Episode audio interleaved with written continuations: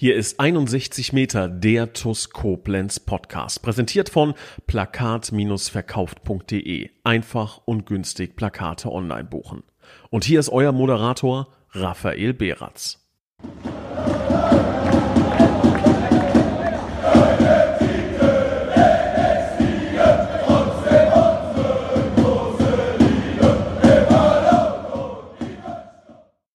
Liebe Schengel, hallo und ein herzliches Willkommen zu 61 Meter, dem TUS Koblenz Podcast. Ein ganz frohes neues Jahr wünsche ich.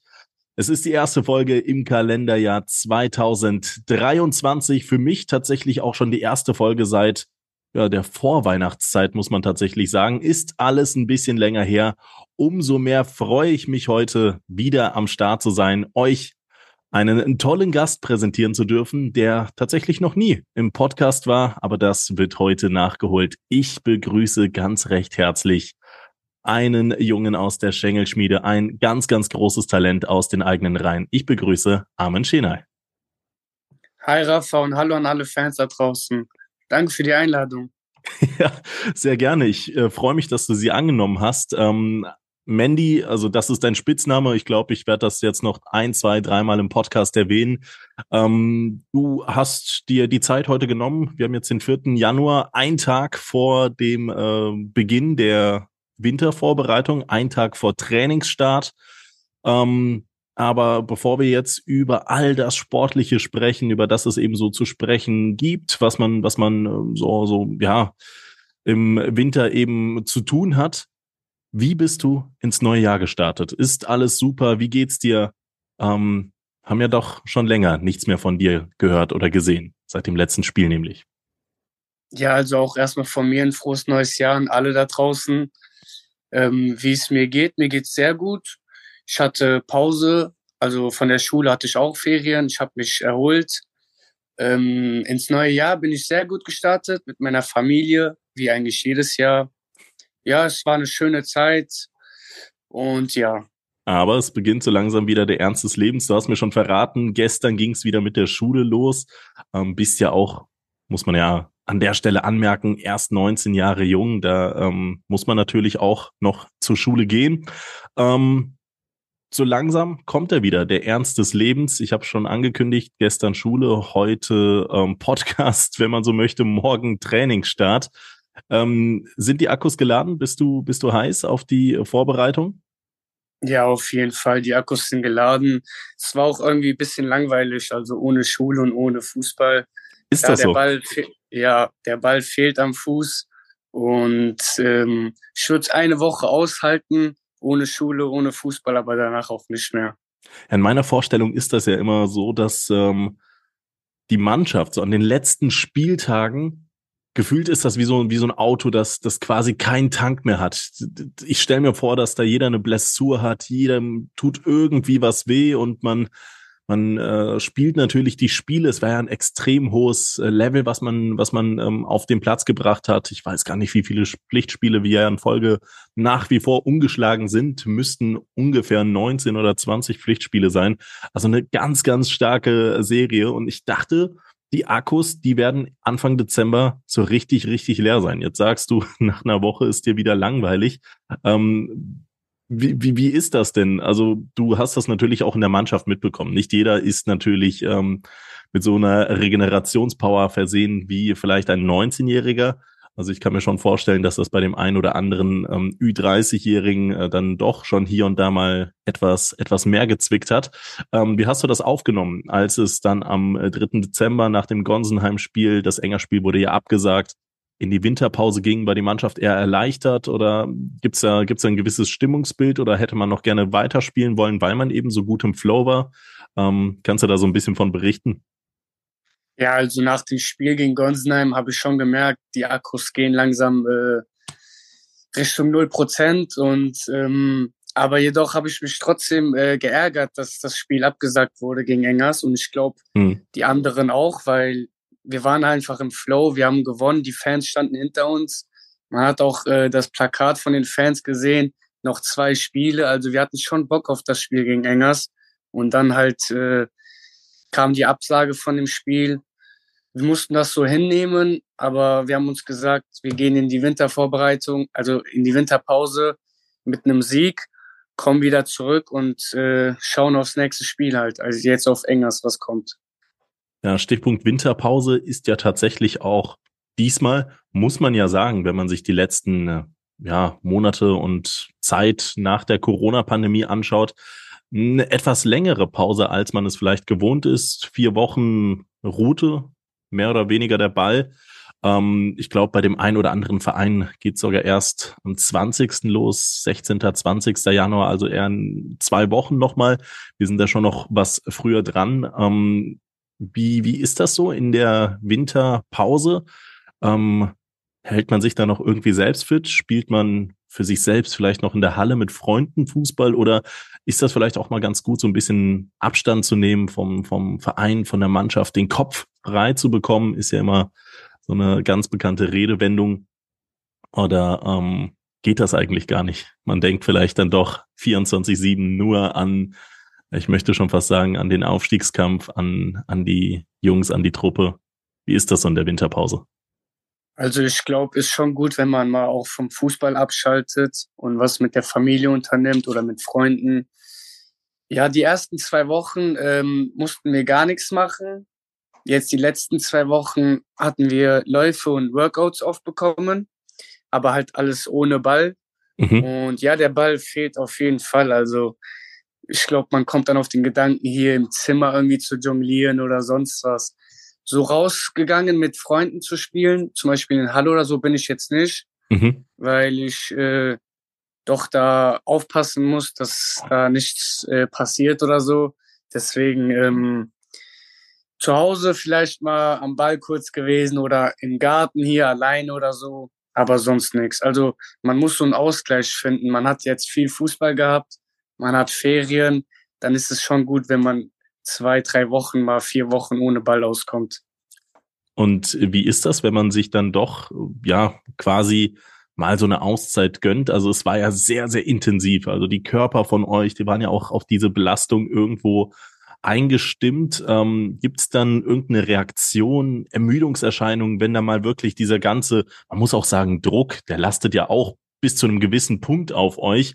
Ähm, wenn das mal alles so ein bisschen abfällt und wenn man dann mal wirklich so in diese in diese Erholungsphase eintaucht, ist das dann, dass man, dass man auch erstmal ja merkt, wie wie schwer das eigentlich alles auf den eigenen Schultern wiegt, oder ähm, ja kommt man dann doch in so einer Winterpause, muss man ja sagen, ähm, ähm, ja deutlich besser zurecht und vor allen Dingen auch besser raus aus der Winterpause. Also ist da vielleicht dieser Sprung äh, zur hundertprozentigen Matchpraxis gar nicht so groß. Wie wie ist da wie ist da diese vier Wochen äh, Pause zu beschreiben? Ja, also ich glaube, in den ersten drei, vier Tagen äh, weiß man schon, was man geleistet hat und dass man diese äh, Pause braucht, weil wir trainieren fast jeden Tag, auch in manchen Wochen jeden Tag, dann Wochenende das Spiel. Spiele sind immer hart, wir geben immer alles in den Spielen und deswegen diese Pause ist sehr wichtig auf jeden Fall. Und ähm, wie es dann ab morgen weitergehen wird, das werden wir dann zu einem späteren Zeitpunkt in diesem Podcast besprechen. Ähm, vielen Dank schon mal für den kleinen Exkurs in die Winterpause. Aber ähm, heute soll es tatsächlich in der Podcast-Folge in erster Linie tatsächlich um dich gehen. Also ähm, ich weiß, da draußen sind viele TOS-Fans, die sagen, ja, den, den, den Mandy, den kenne ich natürlich schon. Also von dem habe ich jedes Spiel gesehen, jedes Zaubertor gesehen. Aber es gibt natürlich auch den einen oder anderen, der ähm, ähm, zum einen die Spieler vielleicht nur vom, vom, ähm, von den Aktionen auf dem Platz kennt, aber ähm, noch dieses, dieses Zwischenmenschliche noch gar nicht so auf dem Schirm hat. Wer ist eigentlich der Mann hinter der Trikot Nummer 7? Und all das, das möchte ich so ein bisschen heute mit dir in Erfahrung bringen. Und dafür die Spielerkarriere, das muss man ja sagen, also gerade im Herrenfußball ist ja noch nicht besonders lang. Dafür hast du dafür äh, definitiv schon im Juniorenfußball viel gesehen.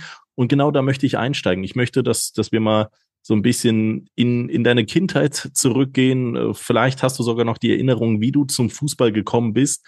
Und ähm, einfach deine bisherige Karriere würde ich mal ganz gerne mit dir gemeinsam durchleuchten. Wenn du da Bock drauf hast, ähm, kannst ja mal starten. Wie, wie kamst du zum Fußball? Also wie ich zum Fußball kam, ich glaube, ich kam zum Fußball durch meinen Vater und durch zwei Cousins von mir. Die haben auch Fußball gespielt, alle. Und ja, mein Vater hat halt immer Spiele gehabt und ich bin halt mitgegangen auf dem Sportplatz und so kam ich äh, zum Fußball. Also so habe ich angefangen. Ich glaube, mit vier Jahren mhm. war das schon. Äh, mit fünf, sechs Jahren bin ich dann in den Verein. Äh, mein erster Verein war SG 2000 Mülheim-Kerlich. Mhm. Und ja, halt so auch nebenbei auf dem Cage Soccer gezockt mit den Cousins, mit den Freunden, mit dem Papa, so halt. Wie alt warst du, als du äh, bei Mülheim-Kerlich unter Vertrag genommen wurdest, wenn man so möchte, also war, als du bei Mülheim-Kerlich angefangen hast? Ich weiß gar nicht mehr, das war Bambini direkt, also ich weiß Ach so, nicht, also schon wirklich ist. ganz klein, ja? Genau, schon ganz klein, also direkt, wo ich laufen konnte, bin ich direkt in den Verein, hab da gekickt und ja. Ja, dann hat, hat dein Vater auf jeden Fall schon mal ganze Arbeit geleistet, hatte einen ganz klaren Plan mit dir. Und ja. äh, das, das zieht er auch bis heute durch. Ne? Ist ja einer deiner ganz, ganz, ganz, ganz großen Unterstützer, quasi bei jedem Heim- und Fall. Auswärtsspiel dabei. Ganz, ganz netter Mann. Also ganz lieben Gruß auch nochmal hier an dieser Stelle schon viele tolle Gespräche mit, äh, mit ihm geführt. Und, Dafür bin ähm, ich ihm auch sehr dankbar. ähm, das das glaube ich. Das glaube ich dir aus, äh, aus, aus tiefster Überzeugung. Ähm, Nochmal zurück zu Mülheim-Kerlich. Du bist bei den Bambinis eingestiegen, aber dein Weg ging dann ja von Mülheim-Kerlich zu TUS, später nach Mainz. Kommen wir gleich noch detailliert zu. Aber gab es schon früh den Punkt, wo du gemerkt hast, okay, also qualitativ am Ball vor allen Dingen, ähm, ja, da, da bin ich schon richtig gut unterwegs. Gab es das vielleicht zu Schulzeiten, zu Bambini-Zeiten oder wann hat sich das so ein bisschen eingestellt, dass du gemerkt hast, okay, vielleicht geht sogar ein bisschen mehr für mich? Ähm, ja, den Moment gab's auf jeden Fall. Ich sag mal, auch in Mülheim-Kerlich schon. Ich habe die meisten Tore geschossen, ich habe äh, jedes Spiel gespielt, ich war gut am Ball. Also da hat man früh direkt gemerkt, dass äh, ich ein Talent habe, wofür ich auch sehr dankbar bin ähm, dass es was ganz Großes werden kann. Wann hast du erstmals davon ähm, geträumt, so ich möchte mal sagen, Fußballer zu werden? Also wirklich den Traum vom Profifußball verfolgt? Auch sehr früh auf jeden Fall. Ich bin äh, Ronaldo-Fan mhm. und äh, ich habe mir seine Videos früher auch immer angeguckt, als ich klein war, jetzt immer noch. Und man will halt so sein wie er oder wie andere Fußballer. Deswegen schon sehr früh habe ich von äh, einer großen Fußballkarriere geträumt. Und ja, die hat sich dann ja auch zunächst einmal richtig gut weiterentwickelt, deine noch sehr, sehr junge Karriere. Wie lange bist du bei Mülheim-Kerlich geblieben, als es dann quasi für dich weiterging? Ähm, in der U9 bin ich dann zu TuS Koblenz gewechselt. Auch schon sehr, sehr früh, okay. Genau, da ähm, hatten wir ein Spiel gegen TuS Koblenz mit Mülheim. Ich weiß gar nicht mehr wo. Auf jeden Fall haben wir da, wenn ich mich richtig erinnern kann, 10-1 verloren. Mhm. Aber genau das Tor von Mülheim habe ich gemacht durch einen Freistoß, durch einen okay. sehr schönen Freistoß. Und dadurch kamen wir halt in Kontakt mit TuS Koblenz. Und in der U9 bin ich dann halt zu TuS Koblenz gewechselt, auch schon sehr früh. Jetzt muss ich noch mal so ein bisschen zurückspulen. U9, das heißt im Alter von acht bis neun Jahren. Das war so die Zeit, ja, 2012, 2013, also quasi knapp an der Zweitliga-Zeit vorbei. Für mich, also ich bin ja jetzt Mitte 20, ähm, ist die Zweitliga-Zeit immer noch mit dem Alter von acht, neun, zehn, elf, zwölf Jahren verbunden, weil ich natürlich ein Stück weit älter bin. Aber deine Generation, Du wirst das wahrscheinlich gar nicht so mitbekommen haben. Oder hat dich dein Vater schon damals irgendwie zu Tuschspielen mitgenommen? Weil ihr wart ja schon irgendwie hier direkt in der Region verwurzelt. Hast du da Erinnerungen an die Zweitliga-Zeiten der TUS? Ich weiß es jetzt nicht genau, ob das die Zweitliga-Zeit war, aber ich war sehr oft im äh, äh, Stadion, auf dem Oberwert, mhm. wo das Stadion noch groß war, sehr viele Fans und so. Also ich weiß noch, ähm, wo das Stadion einfach voll war mit mhm. Zuschauern mhm. und in so jungen Jahren, also mit neun, acht, äh, zehn, sowas zu sehen, ist schon geil. Deswegen. Absolut. absolut. Ja, ähm, du, du sagst, als das Stadion noch in An- und Abführungszeichen groß war, ich glaube, zurückgebaut wurde ja, es 2011. groß, aber 2011 halt zu, zu Genau, genau. Das war 2010, 2011 müsste das, glaube ich, oder 2012 zurückgebaut worden sein. Also genau eben in dem Alter so von acht, neun Jahren deinerseits. Ja, dann kam der Wechsel zu TuS zustande. Ähm, U9 ist ja immer noch die kleinsten der Kleinen, also nach wie vor sind wir da äh, noch im jungen Alter. Wie bist du da durch die Jugendmannschaften gegangen? Gibt es da Leute, mit die du gekannt hast? Gibt es da noch Trainer, mit die dich da auf besondere Art und Weise geschliffen haben? Wie waren so deine ersten Jahre bei der TuS Koblenz? Ähm, meine Jahre bei der TuS Koblenz waren sehr schön. Also ich bin bis zu 15 durchmarschiert. Bis zu 14, sorry. Mhm. Nee, U15, doch, U15 war das. Mhm. Ähm, ich hatte sehr viele Trainer. Ich habe auch von allen etwas gelernt. Manche, äh, manche Trainer, mit denen habe ich mich sehr gut verstanden, mit manchen eher nicht so, aber das gehört auch dazu. Mhm. Und ja, auf jeden Fall war es eine sehr schöne Zeit. Ich habe viel gelernt und ja. Und das hat sich ja ausgezahlt, voll und ganz. Ähm, es kam der Wechsel zu Mainz 05 im Juli 2018. Genau. Sprich, ähm, mittlerweile vor viereinhalb Jahren. Ähm, ist Wahnsinn. Ne? Ist Wahnsinn. Äh, du bist damals U16-Spieler gewesen, mittlerweile im zweiten Herrenfußballjahr. Ähm, ja, die Zeit vergeht schnell. Unfassbar, unfassbar. Bist also 2018 zu Mainz gewechselt. Erzähl uns mal, wie genau. kam der Kontakt zustande? Das ist ja, das ist ja das, wovon jeder Jugendspieler träumt. Der Schritt in den Profifußball, also zumindest im Juniorenbereich. Junioren-Bundesliga hat ja Mainz gespielt und ähm, das ist, das ist ja ein ganz, ganz, ganz, ganz hohes Niveau. Ich glaube, die U16 noch Junioren-Regionalliga, aber nichtsdestotrotz, da bist du, glaube ich, ganz nah dran. Da wird sich auch wahrscheinlich vieles für dich geändert haben. Also ich hatte mit Mainz schon früher Kontakt. Mhm. Äh, ich weiß nicht mehr ganz genau wann, also U11, U12, glaube ich, war das. Da hatte mich Mainz äh, beobachtet und die wollten auch, dass ich zu denen wechsle. Aber es war halt viel, viel zu früh. Die haben mir keinen Internatsplatz angeboten, weil ähm, früh, also in so jungen Jahren man auch nicht alleine im Internat klarkommen kann. Mhm, mhm. ähm, dann meinten die, dass man pendeln kann, aber darauf hatte ich auch keine Lust, weil ich ja noch in der Schule war und noch sehr jung. So, wir waren in Kontakt ganze Zeit bis zu 15 bis zu 16 und dann hatte ich mich entschieden, in der U16 zu wechseln. Ähm, auch weil sie mir einen Internatsplatz angeboten haben und weil es einfach gepasst hat. Also die sind auf mich zugekommen, ich bin auf die zugekommen, wir haben uns geeinigt und so ist das dann entstanden. Warst du denn bis zu diesem Zeitpunkt schon oder weiterhin einer der Topscorer bei der TuS Koblenz oder ähm, ich, das habe ich ja dich jetzt gar nicht gefragt. Wo, wo warst du in diesen Jugendjahren positioniert? Warst du ein Stürmer, ein Zehner? Ich meine, da wächst man ja auch nochmal ganz anders äh, in so Rollen rein und auch der, der Körper wächst ja nochmal im Verhältnis zu anderen äh, auf einem auf einem ganz anderen Weg. Wie, wie war das bei dir? Ja, also wir haben in der Jugend bei der TUS sehr viel gewonnen ob es Liga war, ob es Pokal war. Wir haben sehr viel erreicht mit der Jugend, also von der U9 bis U15 hoch.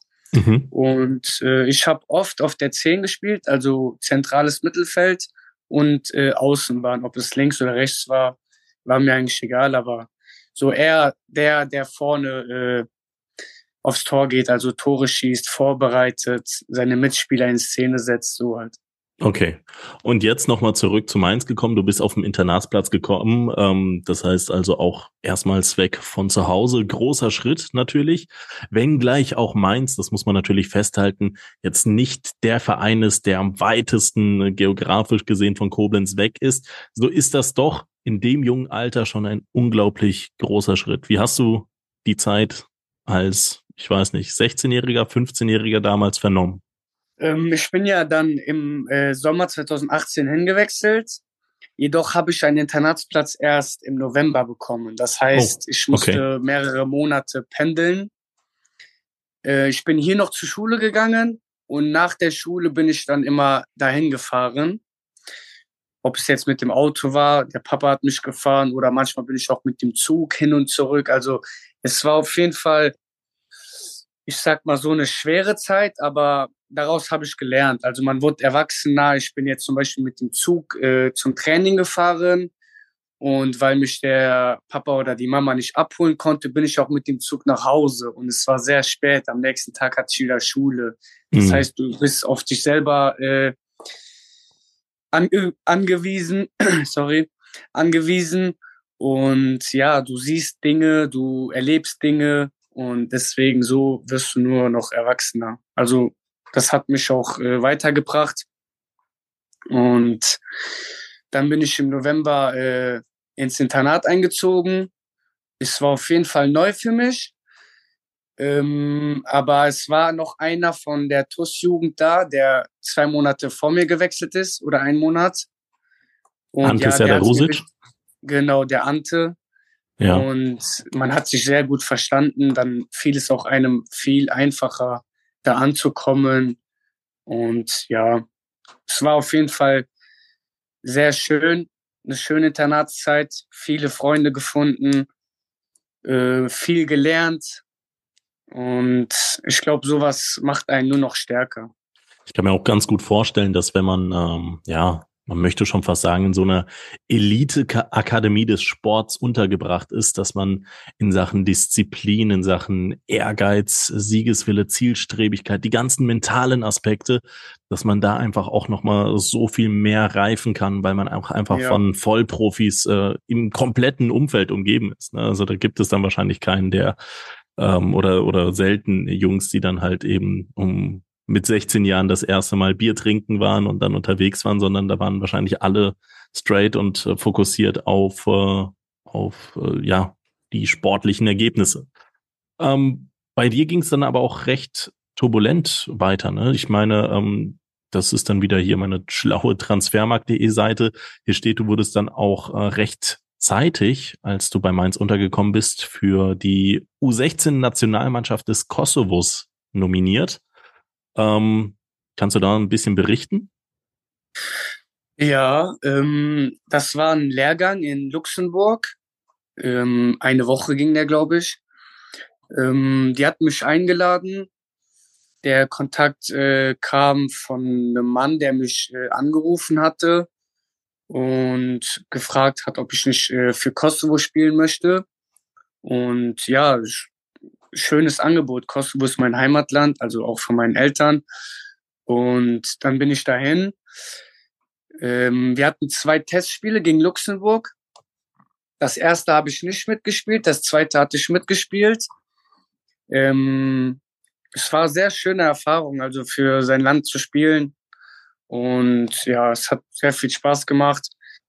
Ähm, aber es ist bei dir dann bei dem einzigen Länderspiel geblieben oder wie ist da der Kontakt weiterhin verlaufen. Ähm, ich meine, bei Mainz, das stelle ich mir dann doch schon als äh, attraktive Adresse für den U16 Juniorenfußball des Kosovos erstmal vor. Ja. Also ich habe nur das eine Spiel gegen Luxemburg gemacht, das haben wir auch gewonnen und danach äh, kam halt nichts mehr. Ja, selbst schuld, muss man an der Stelle sagen. Aber du hast bei Mainz äh, natürlich äh, auch äh, viele krasse Erfahrungen gemacht. Ich bin ähm, auf Transfermarkt mal so ein bisschen forschen gewesen, habe mir so die Namen der Spieler angeguckt, mit denen du damals zusammengespielt hast. Das sind jetzt all, das sind jetzt all die Talente, die so ein bisschen in Liga 1, Liga 2 und teilweise auch ein bisschen darunter als äh, ja die Zukunft gehandelt werden. Das sind ja auch alle erst 18, 19 Jahre jung. Ähm, wenn du jetzt so ein paar Momente oder ein, zwei Momente aus der Zeit bei Mainz 05 herauspicken müsstest, die für dich so ein bisschen am äh, hervorstehendsten sind. Äh, hast du da noch so Augenblicke, wo du sagst, ey, diesen Augenblick, dieses Erlebnis, das möchte ich nie wieder missen? Ähm, allgemein die ganze Zeit bei Mainz war sehr schön. Ich habe sehr viel gelernt. Es waren sehr, sehr nette Mitmenschen dort. Wir hatten U17 äh, die Meisterschaft gewonnen. Oh. Ja, wir wurden Erster. Aber danach äh, kam halt äh, die Corona-Zeit und wir konnten die äh, deutsche Me Meisterschaft nicht ausspielen mit den anderen aus der anderen Bundesliga. Ah, also ganz bittere zum Beispiel Kiste. Schalke, Dortmund, mhm. Köln, die waren ja alle nicht in unserer Liga. Ähm, gegen die konnten wir dann halt nicht mehr spielen, weil die Saison abgebrochen wurde. Also die Meisterschaft äh, war ein schöner Moment, also war sehr cool. Gibt es da Spieler, die du jetzt aufgrund deiner Jugendzeit bei Mainz, sei es bei Mainz 05 direkt oder auch bei ähm, einem Kontrahenten, gegen den du mal gespielt hast, gibt es da Spieler, die du dann jetzt nochmal spezifischer irgendwie verfolgst, weil die jetzt den Sprung in den Profifußball am Schaffen sind oder weil du vielleicht sogar guten Kontakt zu den Jungs hältst oder ähm, ist das, ist das dann doch nicht so präsent? Ja, doch, ich habe mit äh, vielen Spielern noch Kontakt. Es haben ein paar geschafft, ein paar sind noch dran, aber so habe ich mit allen eigentlich noch äh, sehr engen Kontakt. Ich habe auch ein paar noch gesehen, als ich äh, zum Beispiel in Mainz im Besuch war, zu Besuch war. Mhm. Und ja, ich glaube, der Kontakt geht so ein bisschen verloren, aber wenn man sich sieht oder wenn man jetzt einen anruft oder äh, halt schreibt, dann ist man wieder wie früher, also sehr cool miteinander. Man erinnert sich an alte Zeiten bei Mainz, auch im Internat. Und ja, so halt. Schön. Ähm, ja. Was ich noch vergessen zu sagen hatte, ja, ist ja. Ähm, ein schöner Moment. Da haben wir gegen FC Bayern München gespielt. Da war Miroslav Klose der Trainer und wir haben äh, im FC Bayern Campus gespielt und haben, wenn ich mich richtig erinnere, 4-2 gewonnen. Also da habe ich auch gespielt und in so einem Stadion, sage ich mal jetzt, äh, zu spielen, war schon eine sehr geile Erfahrung. Ist dann ja aber auch alles vom, also das ist ja wie die S-Klasse der Fußballplätze. Also das ist, ähm, wenn man einen Vergleich ziehen möchte, kenne ich persönlich zum Beispiel nur aus dem Fernsehen, aber ähm, das ist dann ja alles wirklich wie geleckt. Also da wirst ja. Ja, ähm, auf jeden Fall. War sehr, sehr schön. Auf allerhöchstem Niveau, das stimmt. Ja, 2020, du hast es angesprochen. Corona, Pandemie, der Wechsel zurück zur TuS Koblenz. Ähm, ich weiß nicht, ob du es kannst, ob du es willst, aber wäre vielleicht ganz cool, wenn du so ein bisschen die Hintergedanken hinter dem Wechsel erklären kannst, wie der zustande gekommen ist? Äh, bevor ich darauf eingehe, wir hatten noch vergessen zu sagen, also ähm, 2018, 2019 wurde ich auch noch zur deutschen Nationalmannschaft eingeladen. Ach Quatsch, und, das steht hier gar ja, nicht auf Transfermarkt. So. Ja, das, ich habe eben noch äh, paar Videos und Bilder gesehen von meiner Galerie 2018, 2020 und da habe ich es auch gesehen. Also ähm, das war U16, U17, aber das war nur ein Lehrgang. Also wir haben jetzt gegen niemanden gespielt und so, da wurden 30 eingeladen ähm, und haben Trainingseinheiten gemacht. Also wie so ein Trainingslager halt. Mhm. War auch auf jeden Fall sehr, sehr cool mit, äh, sage ich mal, den Besten aus Deutschland zu spielen. Wie war das Niveau so? Also hast du dann gemerkt, okay, boah, da stoße ich an meine Grenzen oder ging es selbst da noch relativ gut von der also, Hand? Um ehrlich zu sein, ging es auch da. Die waren ja auch äh, von Bundesligamannschaften und Mainz 05 ist schon eine sehr, sehr starke Adresse in der Jugend. Absolut. Und da war, da sah ich jetzt keinen Unterschied, wo ich sagen kann, die trainieren besser oder sind besser oder machen das besser. Also war auf jeden Fall hohe Qualität, aber ja, ich konnte mithalten auf jeden Fall. Aber das merkt man bei dir auch. Du hast das Talent in die Wiege gelegt bekommen. Es gibt nicht viele Spieler, die direkt so aus dem Stegreif äh, so nahtlos qualitativ hochwertig bei der TUS äh, sich direkt einen Stammplatz ergattert haben. Also ich kann mich eigentlich an kaum jemanden erinnern, der nicht erstmal von der Bank gekommen ist, sondern direkt quasi aus der Jugend rein in die erste Elf und dann äh, auf dem Platz gestartet hat. Aber so weit sind wir noch nicht, denn wir sind bei dem Jahr 2020, Wechsel vom Mainz 05 zur TUS Koblenz. Hört sich ja erstmal wieder nach einem Rückschritt an, zurück in die Heimat. Irgendwie hat es dann doch nicht mit der Bundesliga funktioniert, obwohl die Ergebnisse, die waren ja gut auf dem Platz. Aber es gab da natürlich einen Faktor, der, ähm, der hat wehgetan. Das ist Corona. Genau. Ähm, ja, der Wechsel zu TUS ähm, kam so entstande, dass äh, die TUS mich angerufen hat und äh, davon gehört hat, dass mein Vertrag äh, abgelaufen ist bei Mainz. Äh, die hatten sich gemeldet und gefragt, ob ich nicht gerne bei der TUS wieder spielen würde. Und ja, ich habe das Angebot angenommen. auch weil ich in der Jugend da gespielt ha habe und schöne Erinnerungen hatte. Ich hatte Lust, wieder Fußball zu spielen. TuS Koblenz eine sehr gute Adresse. Die Mitspieler, ein paar kannte ich davon, ein paar jetzt nicht. Den äh, Michael Stahl kannte ich noch.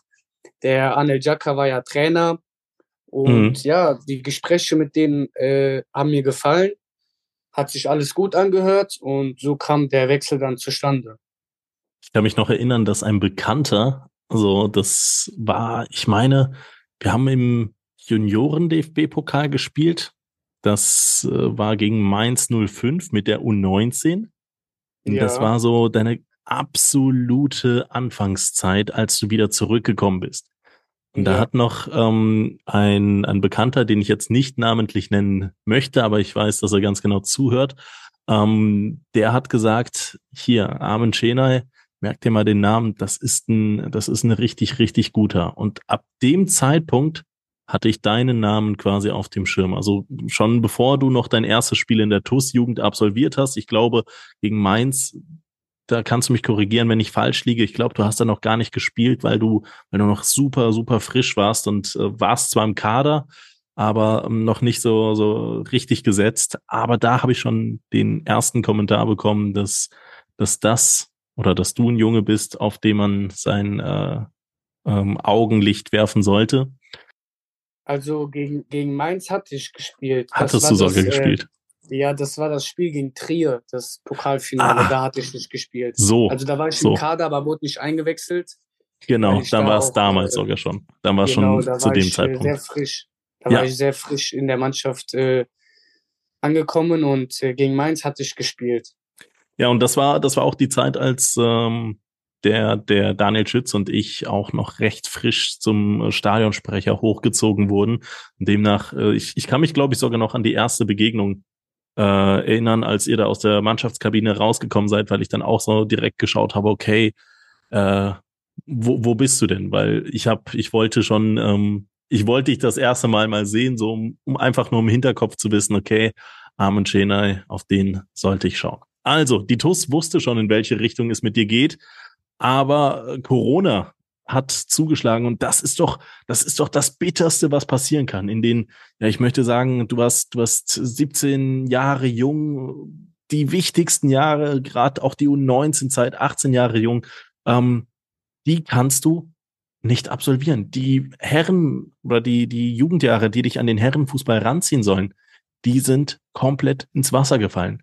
In meiner Vorstellung kann man dann im Herrenfußball kaum noch irgendwie äh, den Anschluss finden. Aber bei dir war es anders. Wie, wie, wie schilderst du die Zeit? War das, hat das so in deine Karriere reingeschnitten, wie ich das zu glauben vermag?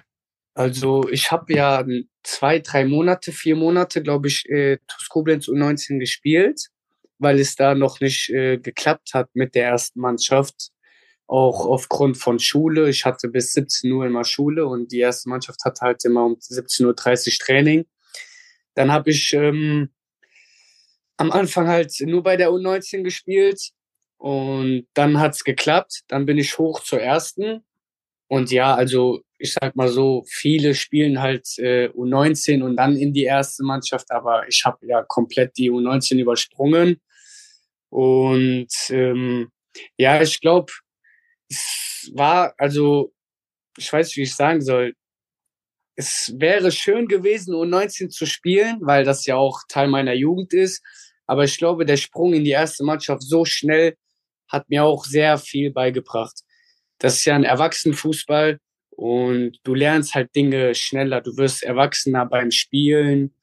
Du wirst robuster auch im Zweikampf. So Sachen musst du halt schnell lernen und ich glaube, ich habe das auch schnell gelernt. Und ja, es hat mich auf jeden Fall nur weitergebracht. Bist ja auch erst im äh, August 2022 19 Jahre jung geworden. Ähm, zeigt nach, ich meine, mittlerweile 59 Pflichtspielen für die TuS Koblenz, dass es dir definitiv nicht geschadet hat, so früh im Alter von 17 Jahren dann in den Herrenfußball aufzusteigen.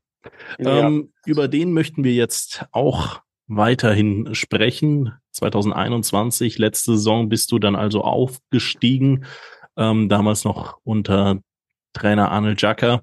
Ähm, und ich habe es ja schon erwähnt, du bist direkt irgendwie zum Stammspieler hochgezogen worden. Also gab es ganz, ganz wenige Spiele, wo du von der Bank gestartet äh, bist. Ähm, in der Regel, ja, hast du sehr, sehr, sehr viele Spielminuten von, von Beginn an bekommen. Für dich doch auch eigentlich äh, wahnsinnig wichtig.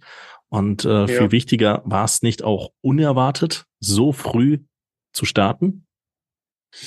Ähm, unerwartet nicht. Also ich war bereit. Ich war einfach bereit. Ich wollte spielen und ich war froh drüber, dass ich äh, direkt so anfangen durfte. Also genau das hat mich ja beigebracht, genau hm. äh, weitergebracht, sorry. Äh, direkt von Anfang an gegen Erwachsene zu spielen, um zu wissen, worauf es ankommt. Ja, und ähm, ja, das hat dich dann zu dem Punkt gebracht. Also geschadet hat es dir auf keinen Fall, diese zwei Jahre durchzuziehen. Ähm, du hast ja auch direkt in deinem ersten Jahr im Herrenfußball zwölf Scorer sammeln können, wettbewerbsübergreifend in der Liga und im Pokal. Sieben Tore, fünf Vorlagen, das auch nur der offizielle Wert auf transfermarkt.de. Und das machst du auch nahtlos genauso weiter. Jetzt hast du in dieser Spielzeit in 20 Spielen vier Tore, acht Vorlagen erzielt. Und ich weiß, dass Transfermarkt auch bekannt dafür ist, nicht jede Vorlage ähm, so detailgetreu zu übernehmen, so vielleicht sogar auch die ein oder andere Vorlage mehr noch nicht aufgelistet ist. Und das zeigt schon einen absoluten Topwert für Oberliga-Verhältnisse. Und das stellt sich dann unweigerlich die Frage, bekommt man da nicht direkt Lust auf mehr, direkt Lust auf höhere Aufgaben? Wie, wie ambitioniert bist du derzeit? Wie sind, wie sind so deine kurzfristigen, deine mittelfristigen Ziele? Willst du kompletter Profifußballer werden oder ähm, ja, wie sieht's da aus? Ja, Fußballprofi zu werden, glaube ich, will jeder. Also mal bei Real Madrid oder bei München zu spielen oder allgemein bei einem Bundesligisten zu spielen. Ich glaube, das wünscht sich jeder. Deswegen, es wäre auch ein Traum von mir. Und ähm, ich weiß, ähm, das sind immer ganz fiese Fragen, die ich dann stelle und ähm, ich kann auch mal den einen oder anderen in Verlegenheit bringen. Aber ähm, Fußball ist ja auch mal so ein Spiel der Statistiken. Ein Stürmer, der keine Tore schießt, der kriegt nur selten wirklich attraktive Angebote. Und ähm, bei dir ist es so, die Statistiken, das auf was man vielleicht den aller, allerersten Blick wirft, die passen. Die passen sogar richtig gut für jemanden in deinem Alter, für jemanden, der auf deiner Position im rechten Mittelfeld, auf der rechten Bahn oder eben auf der Zehnerposition spielt. Ähm, weckt das schon Begehrlichkeiten? Also ähm, ist die TuS Koblenz da mittlerweile schon in einem Art Konkurrenzkampf mit anderen Vereinen oder ist da das Interesse an der Person Armin Chenay bis dato noch eher ruhig? Ja, also bislang ist es noch eher ruhig. Ähm, Interesse, ich habe noch nichts bekommen und der Verein ist auch noch nicht auf mich zugekommen wegen Interessenten. Und ja, deswegen alles, alles easy. Ist der Verein oder beziehungsweise bist du denn an, an einem äh, verlängerten Engagement bei der TUS Koblenz grundsätzlich interessiert? Also ähm, die TUS weiß ja noch natürlich ganz genau, was sie an der Person Armin Chenay hat. Und die Fans wissen es ganz genau. Ich weiß es ganz genau. Ähm, das passt ja bislang ziemlich, ziemlich gut und auch sportlich kann es ja mit der TuS Koblenz, wenn, ihr habt es ja selbst in der eigenen Hand, aber es kann ja vielleicht sogar so weit kommen, dass es äh, sportlich ein richtig tolles Jahr 2023 werden kann. Kannst du dir vorstellen, auch bei der TUS über die Saison hinaus zu bleiben? Du hast ja gesagt, es passt mit den Fans, mit den Trainern, mit den Spielern. Ich bin auf jeden Fall froh, hier sein zu dürfen, mit den Fans ähm, äh, an der Seite, mit solchen Spielern, mit äh, Michael Stahl und Elias Trenz. Und ja, wir schauen einfach von Spiel zu Spiel. Äh, an die Zukunft denke ich gar nicht. Also ich denke jetzt nur noch an die Rückrunde und bis zum Sommer und dann mal schauen, was sich ergibt. Die Antwort muss man dann aber auch, glaube ich, als Fußballspieler geben. Also es, ich, ich glaube, so mit sechs Jahren könnte man die Antwort genauso wiedergeben, wie du sie gerade professionell gemacht hast. Einfach weil wir 500 Mal alle gemeinsam, alle, die es mit dem Fußball halten, genau diese Aussagen schon im Fernsehen gesehen haben, gehört haben. Aber muss man natürlich sagen, ne? also es ist, es ist viel offen, es ist viel drin, aber ich glaube, ähm, da kann man definitiv noch das ein oder andere Kapitel gemeinsam durchgehen und durchschreiten. Dafür allerdings braucht es eine gezielte Vorbereitung. Denn die Rückrunde, ja. die umfasst noch 13 Spiele, aktuell, die noch zu gehen sind. Unter anderem noch richtige Kracher in der Hinrunde gegen Engers. In der Rückrunde müssen wir dann zweimal gegen Pirmasens ran, gegen Kaiserslautern. Da sind noch richtig unangenehme Gegner dabei. Ähm, demnach wird ab dem fünften ersten, ihr liebe Podcast-Zuhörer, werdet das wahrscheinlich am Tag des Trainings äh, erstmals vernehmen, erstmals hören. Ähm, für, für mich und Mandy ist das Ganze dann ja, wie gesagt, äh, auf den Mittwoch datiert, sprich morgen ist der Trainingsauftakt. Ähm, du hast gesagt, man fiebert dem Ganzen jetzt schon entgegen. Ähm, wie, wie läuft das ab, so eine Wintervorbereitung? Also mir, mir graut es eigentlich schon bei dem, bei dem, bei der Bezeichnung Wintervorbereitung, bei den, ja, aktuell geht's ja noch, aber in der Regel sind es kalte Temperaturen, sind es nasse Temperaturen, dann auf den Trainingsplatz. Es ist nass, es ist schmutzig und es ist, der Platz ist doch äh, nicht von bester Qualität, möchte ich mal sagen. Eigentlich ist das doch das Gruseligste überhaupt, jetzt äh, ja für sechs Wochen in die, in die äh, Vorbereitung zu stoßen. Aber von dir habe ich bislang noch nichts in die Richtung gehört. Naja, also ich glaube, wir kommen damit klar. Also äh, vor der Winterpause war es ja auch schon kalt und dunkel und gruselig und die Plätze waren nicht mehr die besten. Also ich glaube, wir freuen uns jetzt einfach nur noch zusammen auf dem Platz zu stehen, zusammen zu trainieren, mit dem Ball auch wieder und ja, einfach wieder uns jeden Tag zu sehen und gemeinsam Fußball zu spielen. Das erste attraktive Datum für die Fans ist dann ja der 14.01. Das ist der Datum des Sester Hen Cups, wo die TuS Koblenz unter anderem teilnehmen wird. Ähm, da stellt sich natürlich die Frage, äh, wird Armin Schener ebenfalls am Sester Hen Cup teilnehmen oder steht das noch in den Sternen? Das steht noch in den Sternen. Also wir haben noch keine Informationen bekommen. Würdest du denn gerne? Ja, auf jeden Fall. Also Halle ist was Geiles zu spielen. Ich habe mich immer gefreut auf Hallenturniere, auch in der Jugend und da, da kann man einfach kicken und ich habe ja früher, als ich klein war, auch auf, äh, auf dem Cage Soccer gespielt und das ist ja fast wie Halle, nur halt draußen. Mm, mm. Und äh, da, da sieht man auch, wer gut am Ball ist und ähm, wer einfach Bock hat zu kicken. Also deswegen, ich hoffe, ich bin dabei und ich freue mich auf jeden Fall drauf. In den vergangenen zwei Teilnahmen hat ja auch die aktive Fanszene für richtig Radau gemacht. Also da gab es dann einen geordneten Fansupport und äh, unter anderem auch das Intro von diesem Podcast wurde beim Sester Henk Cup 2020, 2019 ähm, aufgezeichnet. Also das ist richtig laut in ja. der äh, Halle in Mülheim-Kerlich, wenn die Fans dann wirklich vor Ort sind und wenn, wenn dann die TUS spielt.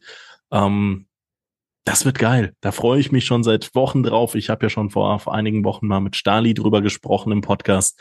Ähm, nach wie vor ist die Vorfreude riesig. Zehn Tage für mich noch zu gehen, für euch, liebe Zuhörer, sogar noch ein paar Tage weniger. Also das erste Ausrufezeichen. Und ansonsten sind da natürlich auch noch ein paar richtige Brocken äh, zu gehen. Also der TuS Dietkirchen, da treffen wir unter anderem auf äh, Gianluca Cicatelli, FC Metternich, Rheinlandligist, äh, steht sogar noch davor am Mittwoch, dem 18. Januar an. Äh, Verein, wo aktuell Tarek Abade beispielsweise spielt. Ähm, dann ist noch Rot-Weiß Hadamar einer der Gegner. Auch da bekannte Gesichter mit Larion Kusushin und Luca Woloschin. Aber ähm, auch, wie gesagt, unangenehme Gegner. FC Blau-Weiß Karbach. Ähm, kennt jeder, weiß jeder, was, was äh, das für ein ekliger Gegner sein kann. Ähm, und auch der FC Hennef. Da hast du ja, ich meine, letzte Saison in der Sommervorbereitung, als es ja wirklich gottlos stark geregnet hat und wir den Stream sogar unterbrechen mussten und nur mit der Kamera dann später gefilmt haben, das wäre dieses fantastische Tor aus 40, 45 Metern geschossen. Ich glaube, an Ort und Stelle werden wir dann eben nochmal im Winter dann testen. Ähm, auf jeden Fall eines deiner schönsten, aber nicht zwangsläufig das schönste Tor, weil ich glaube, du hast schon viele richtig richtig äh, geile Dinger für die TuS Koblenz geschossen. Da möchte ich auch noch mal gerade einsteigen. Ähm, dein Fußballspiel, das ist auch manchmal so ein bisschen zwischen Genie und Wahnsinn, kann das sein? Also so bist auch so so ein ein kreativer Freigeist, wenn ich mich an das Tor beispielsweise gegen Salmrohr erinnere, als du, ich, ich weiß gar nicht, wie man auf die Idee kommt, in die Luft zu springen, eine 360-Grad-Wende zu machen und den Ball mit der Hacke in der Luft ins Tor zu buxieren. Das hört sich ganz grotesk an. Wenn man das im Video sieht, dann versteht man es auch nicht, aber du hast es halt gemacht. Also, ähm, wie, wie kommt man darauf, auf, auf, solche, auf solche Impulse? Ähm, ich glaube, ich habe einen Tag vorher Videos von Slatan Ibrahimovic geguckt. Deswegen, nein, Spaß. Ähm, ich weiß es nicht. Also ich mache einfach. Bei mir ist einfach, ich habe Bock zu spielen, ich probiere was aus. Wenn ich sehe, der Ball kommt so, dann reagiere ich so drauf, wie ich Bock habe und wie ich denke, es ist richtig. Also es war ein schönes Tor. Ich habe mich auch sehr gefreut. Die Fans haben sich auch sehr gefreut und äh, ja, ein schönes, schönes Gefühl für mich, so ein Tor zu schießen. Glaube ich auch eine schöne Erinnerung, die man dann einfach ähm, ja so so ein bisschen auch über die die Zeit dann über die gemeinsame Zeit hinaus im Kopf haben wird. Ähm, Stichpunkt Ziele, Zielsetzung, Saisonziele. Ähm, ich, ich komme mir manchmal blöd vor, wenn ich solche Fragen stelle. Wenn ich dich jetzt frage, was dein Ziel für die Saison ist, dann ähm, wird entweder ein, wir müssen von Spiel zu Spiel schauen, wollen natürlich alles gewinnen und äh, am Ende schauen wir mal, ob es für Platz eins reichen wird bei rumkommen oder ein, wir wollen definitiv aufsteigen, was dazwischen, das gibt es natürlich nicht. Aber ich frage trotzdem, was sind deine ganz persönlichen Saisonziele? Also vielleicht mal so ein bisschen sogar weg vom ganz offensichtlichen, was man, was man als Spieler jetzt gerne in der Situation mit der Mannschaft erreichen würde. Also meine persönlichen Ziele ist, äh, mich noch mehr weiterzuentwickeln.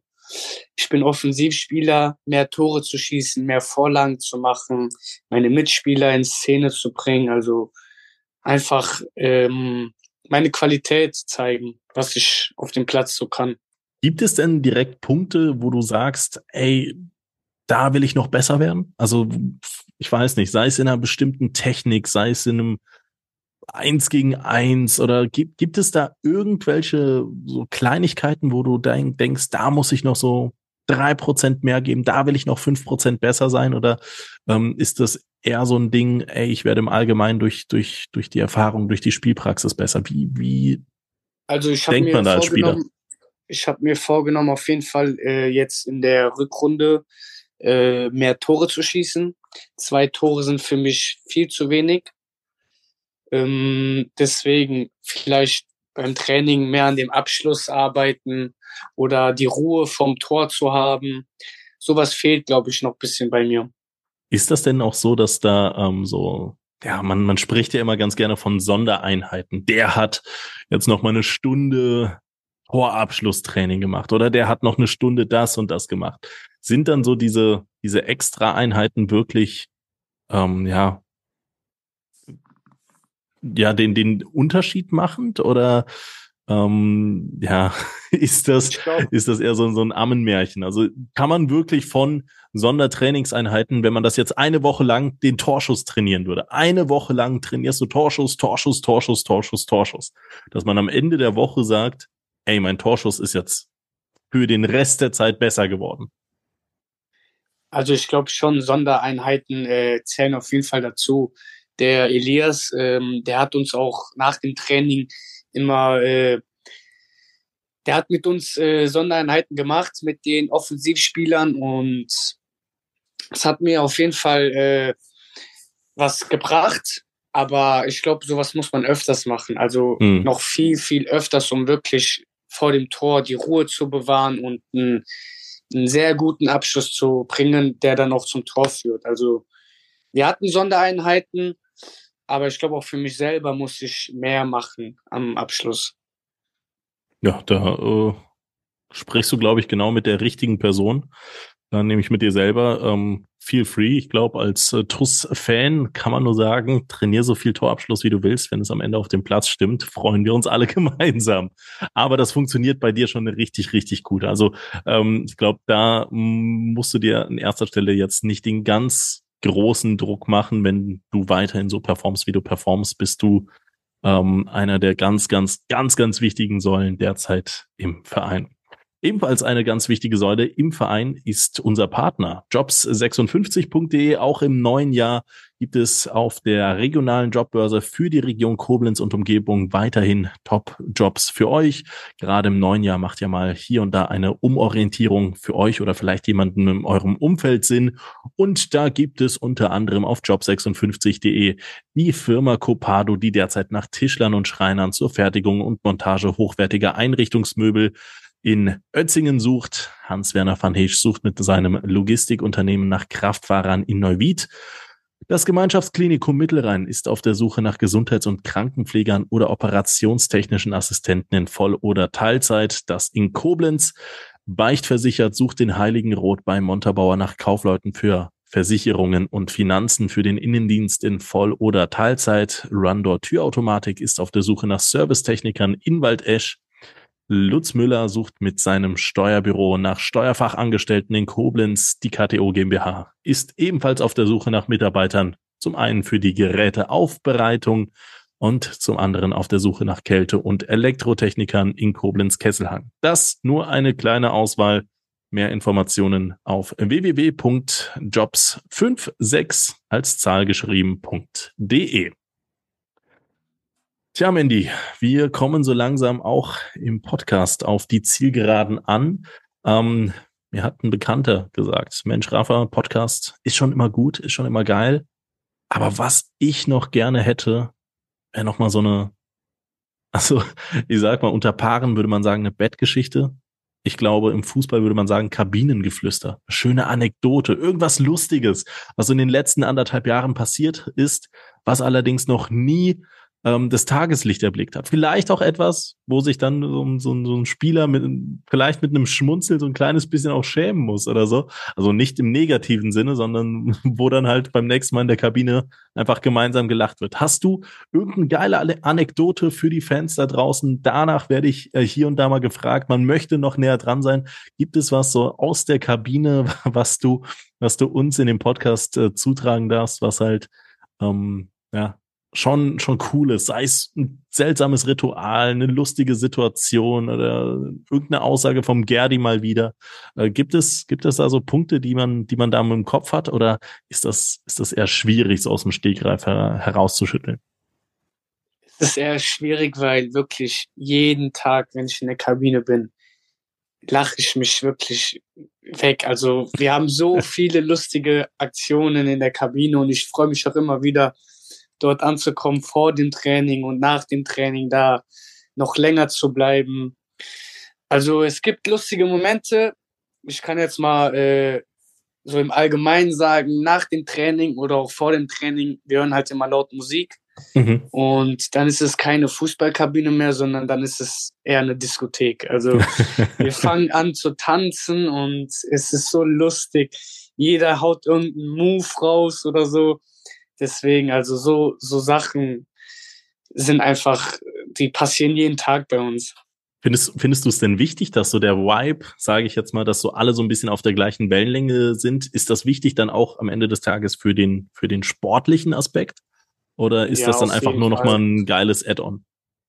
Nee, auf jeden Fall ist es sehr wichtig. Also die, Te die Teamchemie ist gleich 100. Also wir verstehen uns alle sehr, sehr gut. Ähm, ja, man braucht sowas auch, äh, damit man auch auf dem Platz funktioniert zusammen. Habt ihr einen Kabinen-DJ? Ich glaube, das wurde, ja. wurde schon lang nicht gefragt. Wer denn? Ich bin der, ich bin der Kabinen-DJ. Ach, Quatsch. Okay. Und was ist da so, was ist da so in der Hot Rotation? Was wird bei der TUS gehört? Alles. Also, ob es Deutschrap ist, ob es englischer Hip-Hop ist, ob es jetzt auch albanisch ist. Ähm, es wird alles gehört. Französisch, Türkisch, deswegen bei uns jeden Tag äh, geht's ab da mit der Musik. Wenn ich, wenn ich vielleicht fürs neue Jahr so einen kleinen Wunsch noch mit einstreuen darf, ich glaube, Stali hat sich mal vor ein paar Monaten beschwert, dass es nicht mehr seine Musik ist. So irgendwann ja, mal, irgendwann mal einen Trainer überraschen, so mit, mit der Musik aus seiner Zeit. So. Also quasi einen Themen, Themenabend machen, ja. Das gibt's ja auch manchmal. 90er Jahre oder was? Was, was, was würde Stali da hören? Weiß ich nicht. Ich weiß es auch nicht. Kann er mir ja mal erzählen, dann mache ich äh, auch mal ein Lied für ihn an. Ja. DJ Chenai in the Mix. ja, genauso machen wir es. Genauso machen wir es. Sehr, sehr cool. Ähm, kommen wir zum TUS Bitburger Moment der Woche. Der fehlt uns tatsächlich noch. Ähm, ja, jetzt sind wir wieder in der Winterpause. Ähm, ich leihe das hier von Woche zu Woche runter. Ist natürlich immer schwer, einen TUS Bitburger Moment zur Woche finden, äh, der Woche zu finden. Für mich habe ich einen Moment der Woche. Ähm, dir, ja, wenn du jetzt keinen Moment der Woche hast, würde ich sogar die Option des Moment des Jahres geben, wenn man so möchte. Also wenn du irgendeinen geilen Moment im Jahr 2022 ganz präsent im Kopf hast, kannst du auch den nehmen. Ansonsten, wenn du einen Moment hast, der in den letzten sieben Tagen ganz bezeichnend für dich war, kannst du auch gerne diesen nehmen.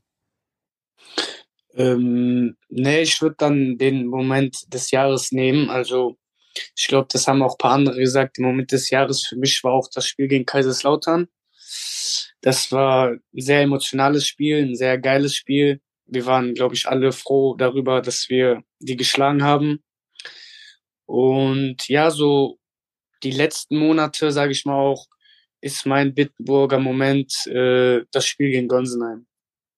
Das 2-1 jetzt, das aktuelle. Ja, genau. Das war sehr hart für uns. Also wir mussten äh, alles, wirklich alles auf den Platz geben, dass wir da nochmal zurückkommen. Und mit den Fans an der Seite haben wir es geschafft. Es war ein fantastischer, ja, fanta fanta auf fantastische Art und Weise das Spiel gedreht. Mit allen ja. Emotionen, mit dem Elfmeter seitens der Gonsenheimer, der nicht reinging, der direkten Antwort von uns. Das sind halt immer so Spiele, die sich dann auch noch über Monate hinweg richtig geil anfühlen, wenn man dran denkt. Das stimmt. Richtig cooler Moment. Ja, mein TUS Bitburger Moment der Woche. Und jetzt muss man natürlich auslegen, wie man, wie man den sich zurechtlegen möchte. Moment der Woche kann ja auch einfach ein prägendes Erlebnis sein oder auch ein, ähm, ja, vielleicht auch ein bisschen trauriges Erlebnis. Mein TuS Bitburger Moment der Woche ist der Abschied von German Kobaschian, beziehungsweise die komplette Situation. Ähm, Zunächst einmal wünsche ich an dieser Stelle German Kobaschian von tiefstem Herzen alles, alles Glück dieser Welt, dass er sportlich bei der neuen Herausforderung, ähm, die ich beispielsweise noch gar nicht kenne, ähm, sein, sein Glück finden wird, dass er die nächsten Schritte machen kann. Ist ein ganz, ganz feiner Typ, der vor paar Monaten auch hier im Podcast war, viel von sich erzählt hat. Aber ähm, ich finde, man kann eine geile Zeit bei der TuS Koblenz gehabt haben. Aber so dieser Abschied und wie mit dem Abschied dann umgegangen wird seitens der Fans, das ist dann immer so, so das letzte Geschmäckle, was übrig bleibt. Es kann positives sein, es kann aber auch nicht so positiv sein. Und ich weiß, zu 90, vielleicht sogar 95 zu, oder 97 Prozent war dieser ähm, Geschmack eher positiv, aber es gab dann auch so ein paar Kommentare, die dann gesagt haben, ja, hier, so nach dem Motto, Reisende sollte man nicht aufhalten, das Verständnis war dann nicht da. Und ähm, ich möchte mal ganz kurz vielleicht an der Stelle von German, ohne zu wissen, was die Begleiterscheinungen sind, wohin German wechselt, das ist auch komplett egal.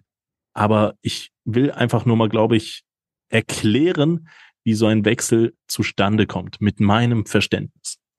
Klar ist, German hat sich bei uns ähm, verdient gemacht. Gerade in dieser Saison hat er in elf Spielen in nur 392 Minuten drei Tore, eine Vorlage erzielt. Im Rheinland-Pokal hat er ebenfalls getroffen. Demnach ähm, war er natürlich ein ganz, ganz wichtiger Spieler.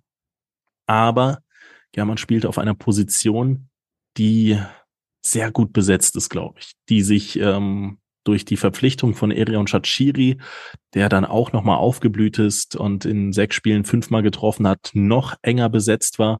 Und ähm, das hat sich zwischenzeitlich dann auch sogar so ein bisschen in den Einsatzzeiten gegen Eisbachtal, gegen Gonsenheim, als German für 90 Minuten auf der Bank saß, schon äh, ja äh, abgezeichnet. Aber ich glaube, German wäre auch in der Rückrunde auf die Einsatzzeiten gekommen, auf die er in der Hinrunde vielleicht in Teilen auch gekommen ist. Da startet er dreimal und wurde achtmal eingewechselt. Aber ich glaube, German ist ein Typ, der hat ja dem Fußball alles untergeordnet. Der hat von sich selbst erzählt, er ist Vollprofi, er geht keine anderen Tätigkeiten nach. Er hat ähm, seine Ausbildung bei Kräuter Fürth beim FC Köln genossen, hat mit Armenien in der äh, Junioren Europameisterschaft teilgenommen, hat bis zuletzt noch Junioren-Nationalmannschaft gespielt.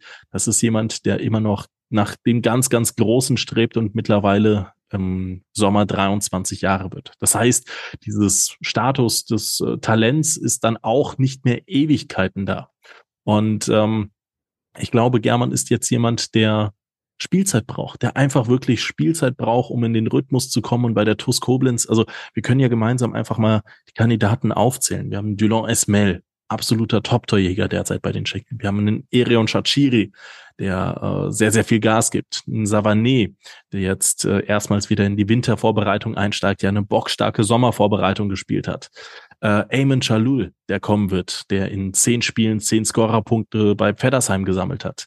Wir haben einen Armen Chenay natürlich, der ebenfalls wahrscheinlich, sobald Justin Klein wieder fit wird, von der rechten Außenbahn wieder in die hängende Spitze hochgezogen wird. Wir haben aber auch noch weitere Namen, wie äh, Jan Mahler, wir haben einen Dominik Fuß, ähm, und German Kobaschian haben wir natürlich eben auch da. Jakob Pisto haben wir da. Ähm, das sind, das sind so viele Namen, wo German Kobaschian zweifelsfrei sich äh, natürlich von niemandem was erzählen lassen müsste.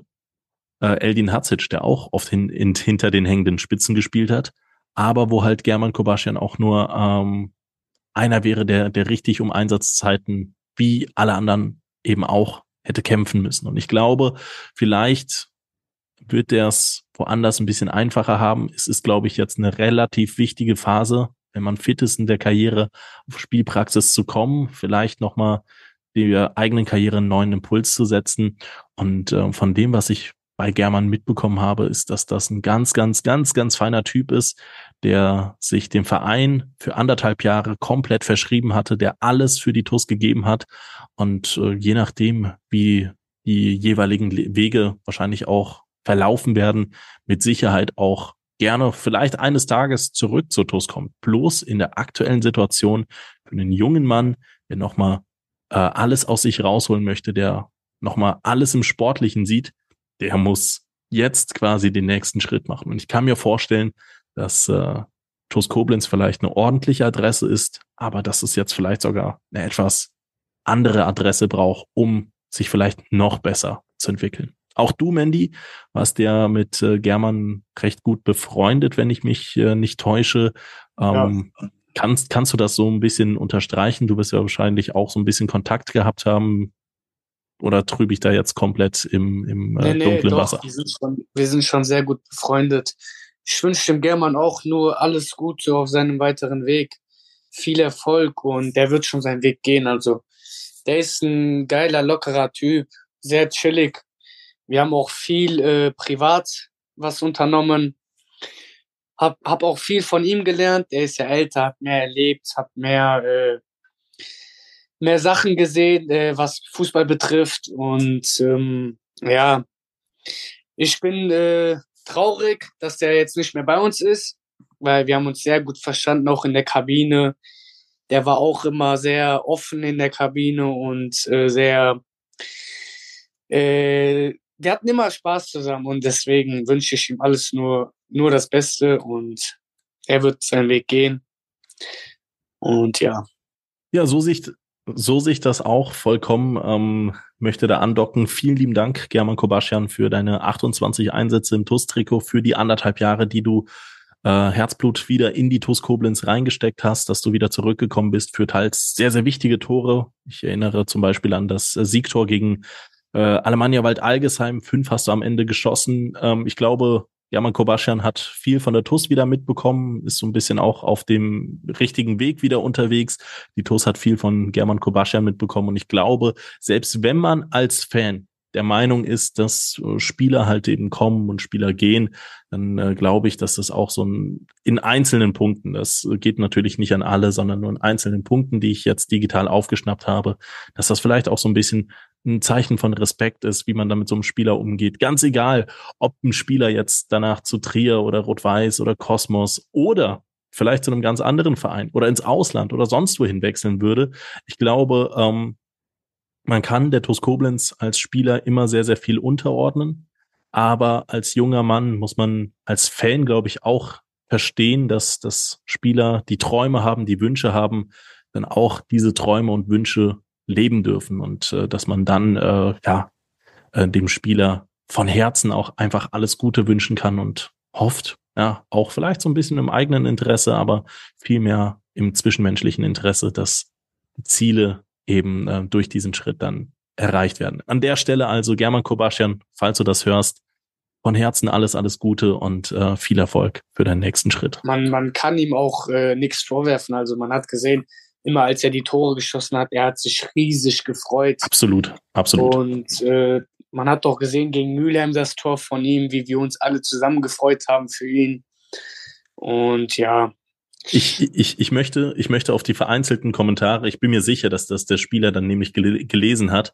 Ich möchte vielleicht noch auf einen Punkt hinzukommen. Ich glaube nicht, dass die Kommentare auf irgendeine Art und Weise persönlich gemeint waren. Ich glaube, Nein, wenn jetzt ich glaube auch nicht. Blöd gesagt, wenn, wenn jetzt Mandy gesagt hätte, ey, im Winter wechsle ich ähm, neue Herausforderungen, also wir hätten einfach nur die Variablen des Namens ausgetauscht, dann wären da vielleicht auch so drei, vier, fünf, sechs Kommentare gekommen.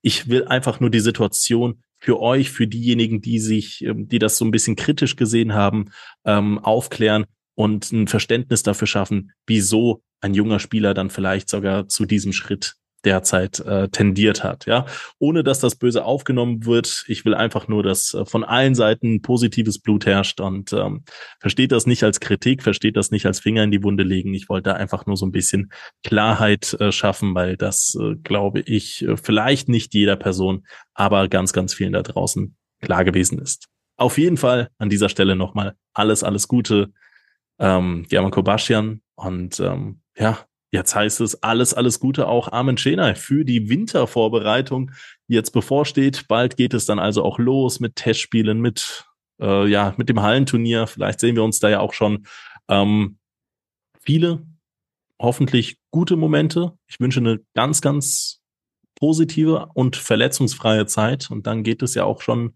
ich glaube, schneller, als man immer denkt, äh, wirklich wieder mit der heißen Phase los. Also sind noch anderthalb Monate. Ich glaube, so eine Zeit ist dann noch wirklich schnell durchgestanden. Insbesondere, wenn man dann wieder auf dem Platz steht und Testspiele hat und die sind ja auch nicht zu knapp gesät.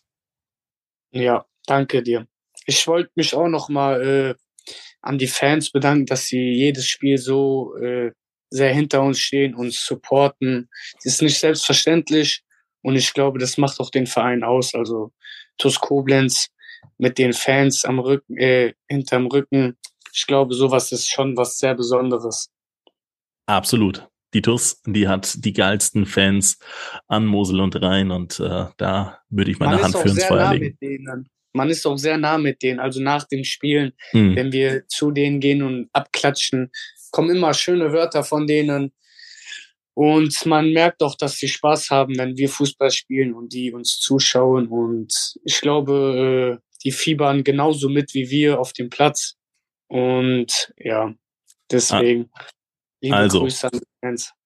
Ab morgen ist das Ziel klar, wieder eine Einheit formen und das dann gemeinsam mit den Fans zu einer, zu einer einzigen Machtform. Und dann schauen wir mal, für was es dann in den letzten 13 Ligaspielen plus im Pokal, da gibt es ja auch noch das Spiel gegen den FV Engers im Viertelfinale, reichen wird. Ich traue dieser Mannschaft, ich traue dir alles zu und wünsche dir auch alles, alles äh, Gute und bedanke mich recht herzlich für deine Zeit. Vielen Dank, Armin Schenay. Das war 61 Meter der TuS Koblenz Podcast und ich hoffe, ihr da, ähm, da zu Hause bei euch an euren Empfangsgeräten hattet ebenfalls äh, eine schöne Zeit, viel Spaß und ähm, einen guten Start ins neue Jahr. Wir hören uns nächste Woche wieder, dann mit einem neuen Gast. Danke, Mandy. Danke auch. Tschüss. Ciao. Ja, liebe Schengel, so ganz verabschieden kann ich mich dann doch noch nicht, denn noch ein ganz kurzer Nachtrag ist mir in der Podcastaufnahme tatsächlich durch die Lappen gegangen, ist ja auch ein bisschen her für mich gewesen.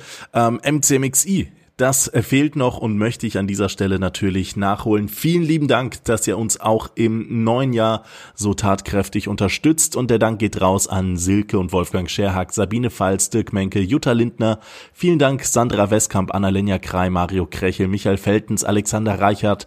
Vielen Dank an Gerald Schneiders, Bernhard Vetter, Markus Hennig, Philipp Lui, Andreas Sandner, Uwe und Barbara Hampel, Tobias und Annika Henken, Alexander Roos, Jonas Müller, Florian Schumacher, Horst Hoffmann, Heike und Harald Salm, Timo Christ, Mike Welsch, Gerd Horre, Mike Körner, Leon Henrich, vielen Dank an die Blue Boys, Pascal Andalusi, Kai Dott, Björn Schmidt, Detlef Mundorf, Nick Thelen, Richard Rosenthal, Walter und Annette Friesenhahn, Jens Bohner, Klaus Möhle, Gerhard Sprotte, Daniel Brösch, Jürgen Flick, Heiko Baumann, Richard Bouvet, Arne Kienast, Jürgen Schneider, Sophia Dieler, Thomas Hake, André Weiß, Saskia Hampel, Timo Put, Sebastian Mantei, Christian Ellerich, Steffen Mark, Klaus Einig, Konstantin Arz, Markus Schulz, Kilian Lauksen, Hans-Dieter Chris, Gerd Vetter, Kilian Thun, Gerrit Müller, Daniel Hannes, Joachim Henn und Lea Vetter.